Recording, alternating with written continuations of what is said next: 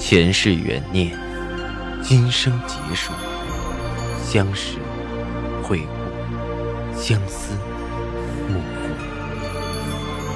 忘川河畔无等，三生石前许愿，浮华落尽，只余情深入。欢迎收听由喜马拉雅出品的《情似故人来》，作者。文安初心忆故人，蒋波，魅影，明月照经纶，木千林。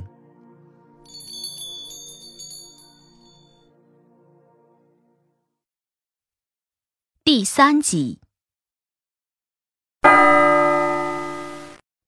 过了两周，赵以静终于从江苏回到了北京。刚到公司的第一天，姚青莲已经跃跃欲试他的计划了。姚青莲一定是把真传温习了三遍，才想出这个招。下班后抓着我就往停车场跑，指着一辆黑色的车对我说：“那，那个就是我的御驾。你要干嘛？”我不解地问道。看着赵以静那辆流线很酷的车，暗暗想到：果然车如其人。待会儿你就知道了。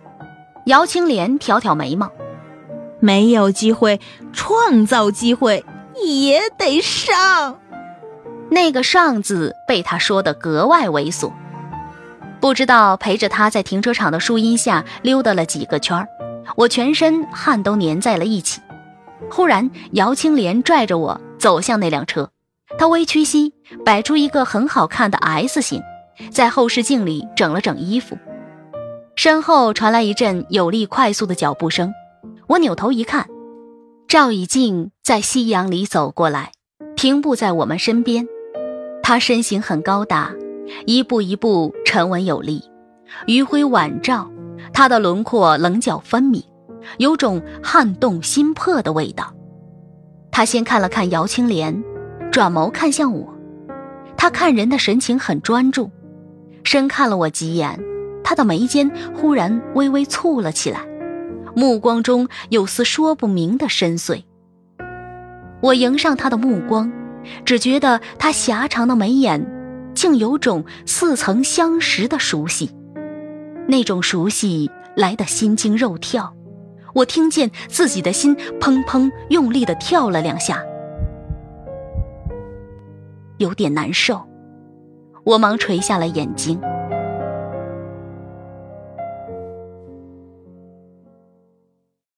姚青莲浅粉色长裙曳地，倒真像一朵水莲不胜凉风的娇羞，风情万种的冲赵以静一笑。那个不露声色的男人眼中分明闪过一丝震动。姚青莲往前跨了两步，故作惊讶：“哎赵总，呃，这是您的车呀？嗯，我刚想借镜子补补妆的。”话音没落，停车场都是小方砖，姚青莲纤细的高跟鞋在砖缝里一个踉跄，向前扑了过去。我本能的想去扶她，赵以静已经一只手伸了过去，声音很平静：“没事吧？”姚青莲痛得眼泪都出来了，脚脚脚好像崴了。于是无比顺畅自然的，赵以静要送青莲回家。忽然想起还有个我，一扭头，你住哪儿？我才刚从这场苦肉计里反应过来，忙识相的说道：“啊，我有事出去，不用管我，不用管我。”姚青莲这是在用生命钓金龟婿啊！我要是上了车，他还不把我的皮扒了？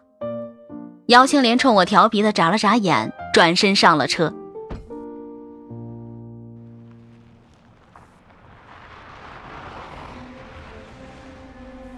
看着那辆黑色的车缓缓驰出视线，我的心莫名的有些慌乱。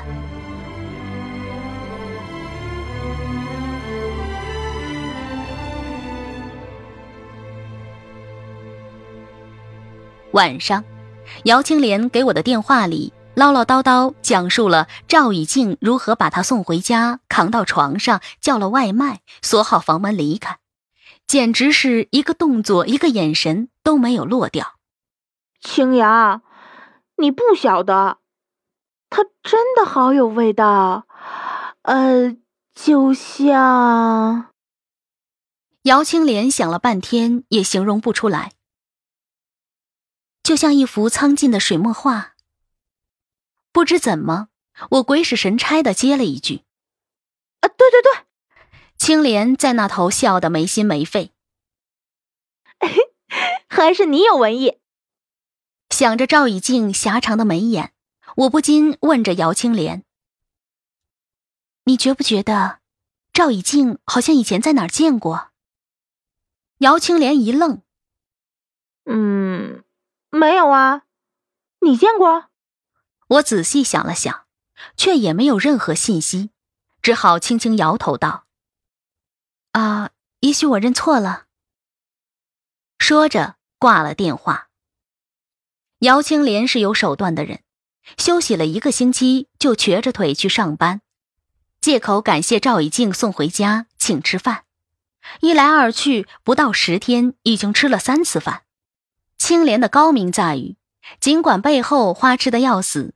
但在赵以静面前却是落落大方，每次吃饭的借口找得恰如其分，不好拒绝。姚青莲的豪门梦似乎是开了那么一点门缝。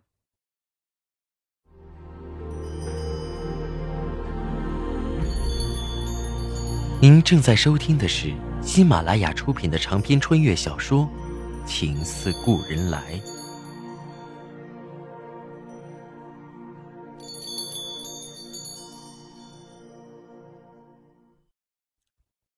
赵以静回来一个月后，公司的人事任命终于下来了。财务、人事、研发这几个部门的领导都换上了司之恒调过来的人。对于平头百姓来说还好，除了几个跟着老领导跳槽走的，大家基本待在原位，各司其职。我万万没有想到，变化最大的竟然是最不起眼的我。我被一纸调令调到了公司的物流部。听到这个消息的时候，一个晴天霹雳。老邓不是透露我这次会有好机会吗？怎么最后这么大的反差？物流部是个男人帮，且不说，每天陀螺一样的提货调货也不说，仅仅是从行政到物流这个转变。就让我一时接受不了，无异于从内阁大臣到守城门的状况。和我稍微关系好一点的都问我是不是得罪什么人了，我反复想了许久，也没个头绪。我虽然没抱着领导的粗腿，但平日里行事也温和稳妥，打破头也想不出得罪了哪位会落得这么个结局。还是老邓临走的时候告诉我，视我为眼中钉的不是别人，正是姚青莲的钻石王老五，如今公司最大的领导赵以静。当人员名单送到赵以静手里的时候，他只是轻轻一动笔，就把我的名字勾到了物流部里。老邓垂死挣扎，帮我说了句：“青阳，材料写的不错。”赵以静只淡淡一句：“综合办的人，总要看着入眼。”老邓摇头叹气道：“唉，幸亏我走了，这更是个难伺候的主儿，用人还得入眼，谁知道什么样的才能入他的眼呢？”转而看了看我说道：“你这样的当秘书带出去都绰绰有余，真不知道他是审美有问题，还是对你有偏见啊？”想想那天在停车场，我和他第一次对视时，他的皱眉，我的心沉了下去。人和人也许讲的便是缘分。虽然我不如姚青莲明艳动人，也还算清秀温婉，可在他的眼里就是不入眼。我无奈的摇摇头。既然这样，那只能怪我长了一张不讨他心意的脸。老邓苦笑道。嘿，我也是第一次听说这样的理由。你先在这里待着，我去新公司看看。要是实在不行，等我在那边安顿下来，你也跟着我过去吧。我点点头。如今老邓也是前途未卜，我无法跟着一起离开，还能怎么办？要么忍，要么滚。咬了咬牙，我搬着东西到了物流。顾军一个人的收入应付家庭开支紧紧巴巴，我已经无法再像年轻的小姑娘来一场说走就走的辞职。在司之恒接手之前，公司的规模很小。物流部就是几间大库房，原料成品分开储存，外加车辆调度运输。现在也继续沿袭以前的规制，人员很杂，管理人员加上我也就四五个，其余的都是工人。我的工作虽然是调度，但也要承担接单、记录、盘货一些工作，杂七杂八。温润的丝绸在库房长期存着。也会有潮潮的味道，我的鼻子有些敏感，在这种工作环境下更是喷嚏连天，咳嗽不断。环境恶劣只是其次，更为主要的是周围的人。物流主管看到我被贬，自然心中有数，时不时给我穿穿小鞋，以示对赵以静这一决定的支持。而下面来来往往的大老爷们儿，扛货卸货。说着粗话，相互调侃，大着嗓门吆喝招呼，忙了各干各的，闲了侃大山打牌。那时候我感到真正的孤独，除了工作，没人和我说一句话。我时常茫然地坐在工位上发呆，看着周围的环境和人群，想想不久前还是踩着高跟鞋，穿着 OL 标准职业服，穿梭于几个老总办公室间的白领。转眼间就成了穿着工服守在暗沉飞扬的仓库，看着来往工人搬腾的蓝领，竟有几分不真实的恍惚。那时的我，像生存在墙角的一颗青苔，几乎找不到爬出去的途径。都说福无双至，祸不单行，在我工作最憋屈压抑的时候，生活又毫无征兆地给了我当头一棒。一天晚上，顾军还是一如既往的在加班。我哄着女儿暖暖入睡后，习惯性的睡前浏览一下邮件，却忽然发现邮箱里多了一封标题是“男老师对女学生纠缠暧昧”的 email。在收件人一栏，我发现发件人除了发给我，还群发给了学院的各位领导。我的心突了一下，慌忙打开。却只看了几行，脑子就轰的炸了。邮件里揭发了青年教师顾某利用职务之便，不顾自己已婚的身份，诱骗女学生蒋某。顾某，不用说，便是顾军。只是这蒋某，我却不知道是谁。发现人是学生的口吻，说蒋某是他们系花。顾军利用毕业设计。多次要求蒋某和他一起吃饭、出差，保持暧昧的关系，还列举出了具体的时间、地点，说的有鼻子有眼儿。我不知道自己是怎么看完那封邮件的，只觉得手脚冰凉。邮件里列举的顾军出差的时间、地点都那么准确，让我无法把这封邮件视为捕风捉影的陷害。盯着电脑屏幕。我过了好久才回过了神，难怪人们都说，妻子往往是最后一个知道丈夫出轨的人。和他每天同床共枕，我竟然从没发现他的异样。我不知道是邮件子虚乌有的捏造，还是顾军的演技太好，还是我太迟钝。我哆嗦着给顾军打电话。手机关机。顾军忙起来经常关机，在这个家里，顾军的事业是天，他可以为了工作不接电话，不管女儿，不为家里操任何心。我尊重他的事业，也愿意为他撑起家里的所有事情。好让他踏踏实实做科研。只是我没想到，我给他莫大的自由，最后会换来这样的结果。我一遍一遍的打着顾军的电话，移动回应我的，是一遍的一遍。您所拨打的电话已关机。心突然像被锋利的小刀一点点割去，全身都变得寒冷无比。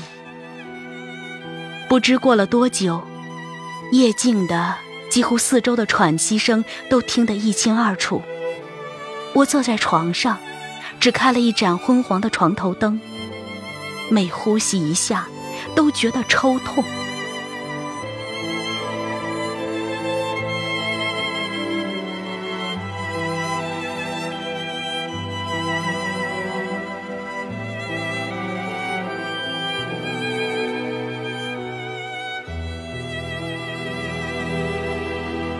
顾军拖着疲惫的身体回来，一脸倦容。看我坐在床上发愣，有些不耐，还不睡？我抬眸看着他，忽然觉得他是那么陌生，这样的语调，这样的情态。曾经我以为他是忙是累，却从没想到这样的不耐背后，是多少的厌恶。看到我盯他，神色异常，顾军终于觉察出不对，坐在我身旁，声音软和下来。洋洋，怎么了？我触了下手边笔记本电脑的鼠标，屏保退去，露出了那封邮件。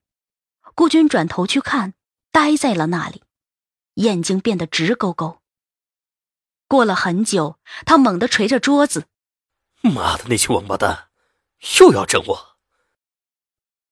转而扶着我的肩，激动的语无伦次：“洋洋，你别听那些混蛋乱说。”我没有做任何对不起你的事，我保证。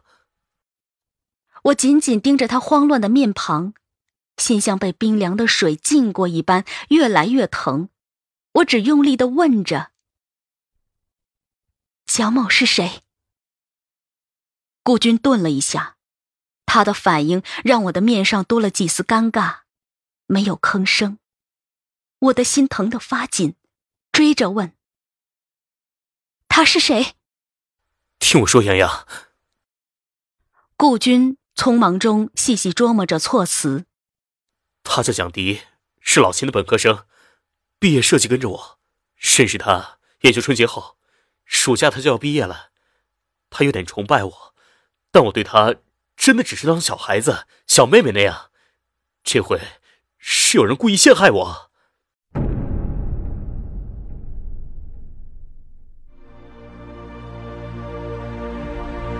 听众朋友，您刚刚收听到的是喜马拉雅出品的长篇穿越小说《情似故人来》，作者文安初心忆故人，播讲魅影，明月照经纶，莫千林。更多精彩有声书，尽在喜马拉雅。